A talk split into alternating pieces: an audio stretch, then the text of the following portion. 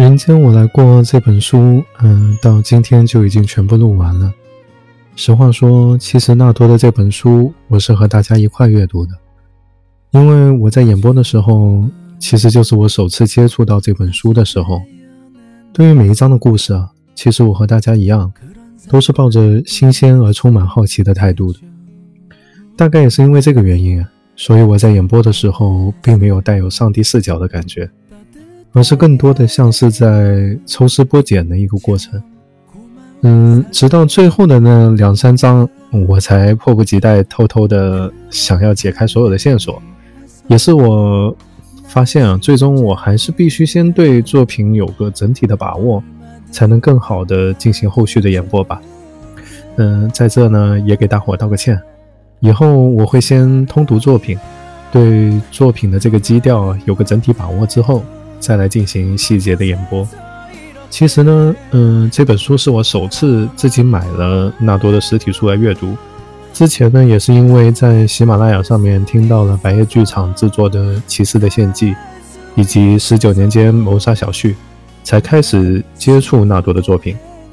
呃，我记得好像黑水也做过一期关于纳多的科幻作品的节目，嗯，应该是纳多的灵异手记吧。最早应该是那会了解到他的。嗯，说回这本《人间我来过》，作品名一开始给我留的印象就是一股子丧气。嗯，什么叫人间我来过？只有人想要证明自己活过，才会说来过人间。什么样的人需要证明自己存活过？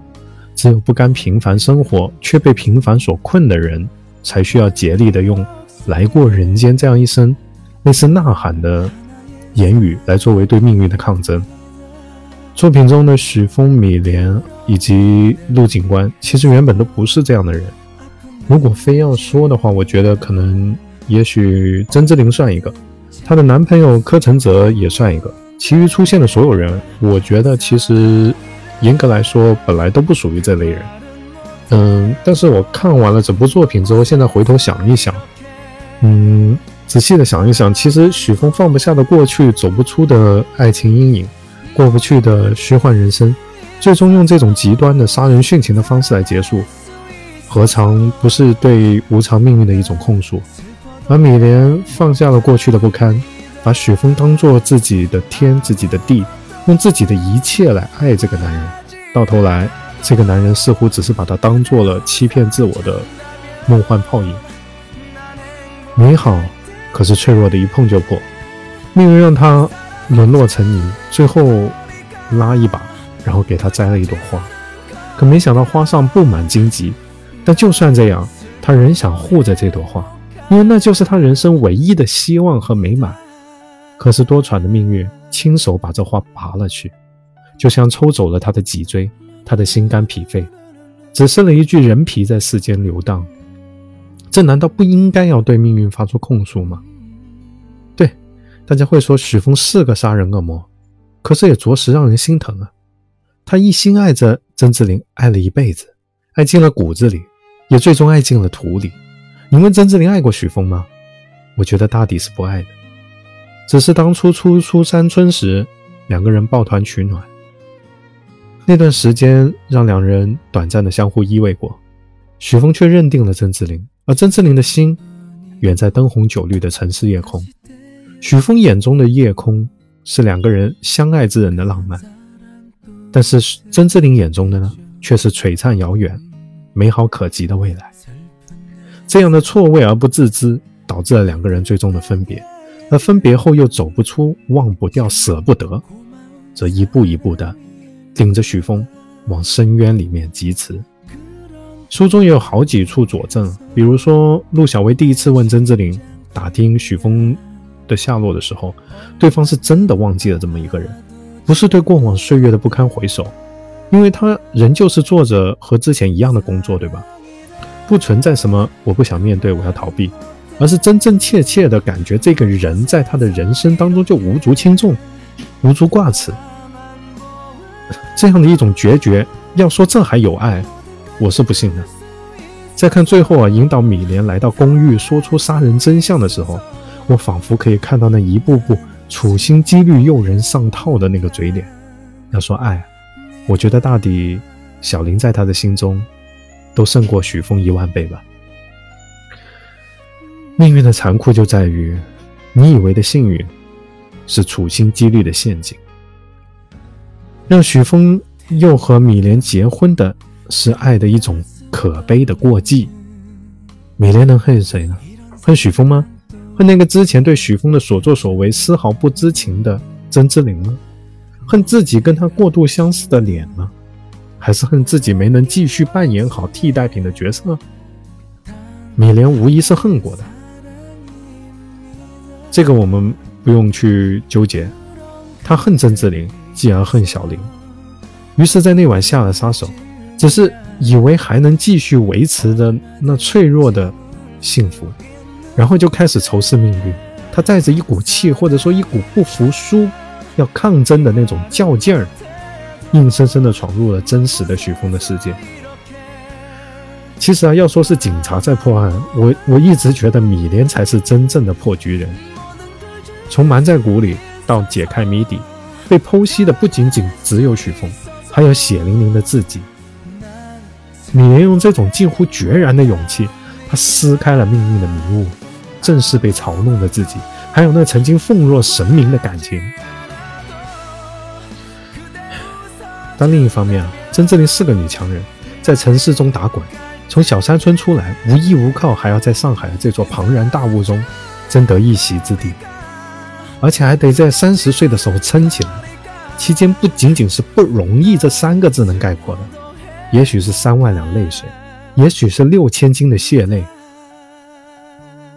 命运的可耻之处啊，在于你渴求的正是你曾拥有的，在阅尽千帆过后，发现自己需要的人人只是一处小小的港湾。为了守护这处港湾的曾志林，会不会变成第二个米莲？他们也许是不一样的。却又都一个样。人们常说啊，可怜之人必有可恨之处。可是面对这样的许峰，他是变态的疯子，可我恨不起来。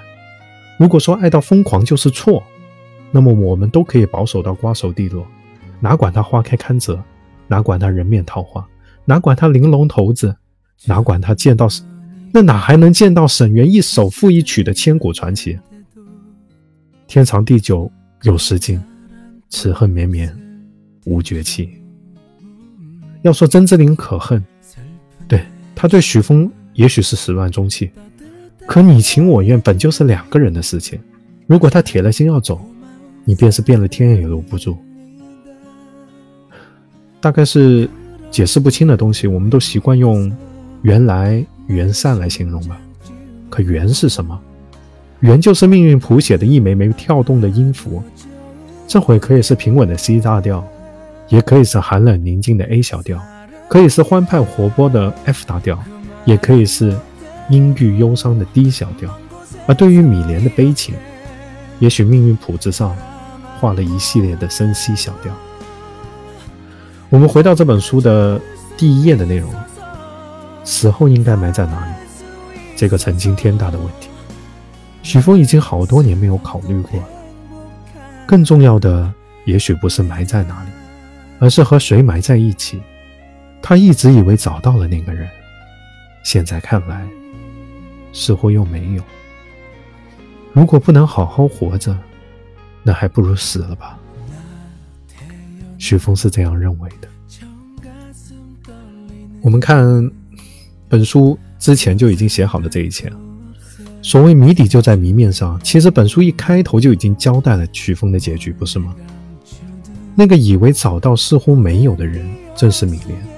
开始考虑埋在哪的许峰，也就拧上了与深渊疾驰的发条，不死不休。我们回过头再来看，那个没能出生的小生命，既是命运的一种残忍，又是作者的一点善良。大抵正常人都很难想象，父母都是杀人犯，而且均被生活折磨得不成人样。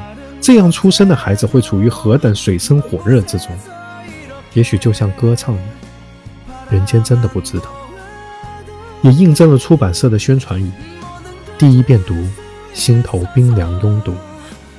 我也期待着第二遍读的时候，能于冰凉中渗出温度吧。好了，感谢大家的一路陪伴，《人间我来过》这本书，我们今天就到这整体结束了。我也会尽快找到下一本好书播给大家听的。谢谢支持，关注、订阅、点赞，不迷路哦。最后我再提一嘴啊，我可能下一本书，呃，先给大家透个小底，应该是会选一本在豆瓣评分不低于八分的一本，还是悬疑类的小说，而且在喜马平台上面应该暂时还没有人播过的，希望大家继续支持关注，期待着吧，谢谢大家，再见。